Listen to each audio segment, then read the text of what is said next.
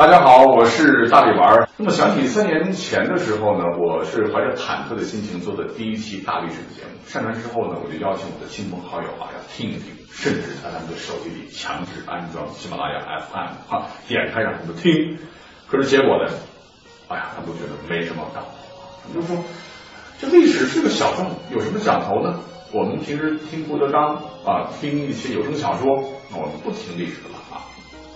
可是我就是喜欢历史，从小到大就喜欢，喜欢讲或者听过去的事情，呃，过去的故事啊，呃，就特别想插着想象的空间，然后穿越到过去，跟古人来一个近距离的亲密接触啊。我就特别喜欢把我自己喜欢的历史故事用自己讲述的风格讲述给大家听。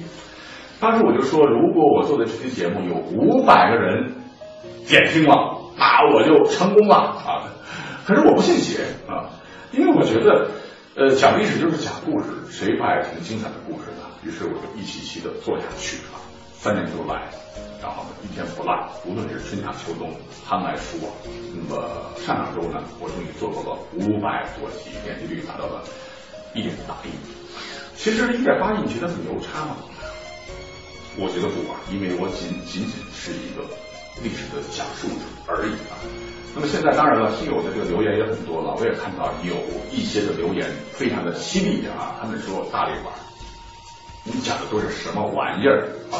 你怎么不就按照正常的思维来讲历史呢啊？呃，其实想说的是，我从来不活在大家眼睛里或者嘴里啊。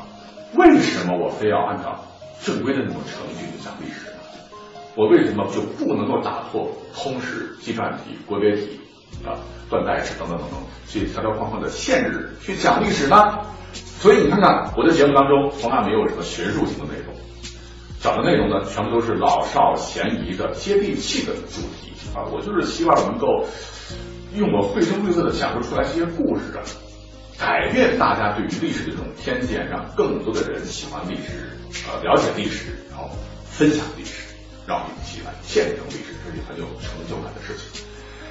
那真的要说起来，也不愿意，也不怨我们的个别听众哈。我的家人对我去做历史节目也不是很支持，因为我是成宿成宿的在单位猫着打字了、做节目、上传了，很少陪伴他们。他们就说：“你还不如直接去组织个婚礼更挣钱啊！为什么要做历史呢？历史有什么用？”其实他们不懂啊，历史非常有用，可以具体的指导我们的生活和工作。比方说，如果说我们的人生当中遇到一些沟沟坎坎过不去的时候，遇到一些人生瓶颈的时候，我们就会看看历史故事当中的原型。比方说，越王勾践，有句话说得好啊，苦心人天不负啊，三千越甲可吞吴。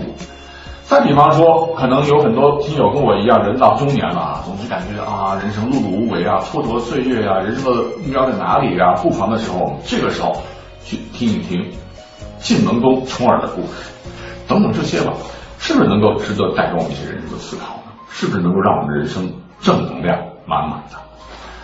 那说到这儿，我不是。特别喜欢历呃小说嘛啊，《三国演义》《水浒》啦，呃，《天龙八部》啦，《射雕英雄传》等等等等。有一天我在读小说的时候，突然咣的一下，有这么一个地啊，我就觉得为什么我们就不能够呃抛开这个朝代的线，我们就以各个小说为主轴，把里边的一个个栩栩如生的故事、栩栩如生的人物，然后我们把它们穿插起来，跟真实的历史做一个对比的。正面对决是不是很有意思？比方说，在《三国演义》当中，我们都非常熟悉的刘备啊，似乎好像是靠着哭哭，然后赢得了半壁江山的一位仁君。但是你知道吗？在真实历史上，经过大数据的统计，其实哭的最多的是奸雄败类的曹操这个故事。如果这么去讲述历史的话，你是。不是。觉得马上就妙趣横生了？嗯。没错啊，所以我就想要做一档不一样的历史节目哈，来奉献给大家。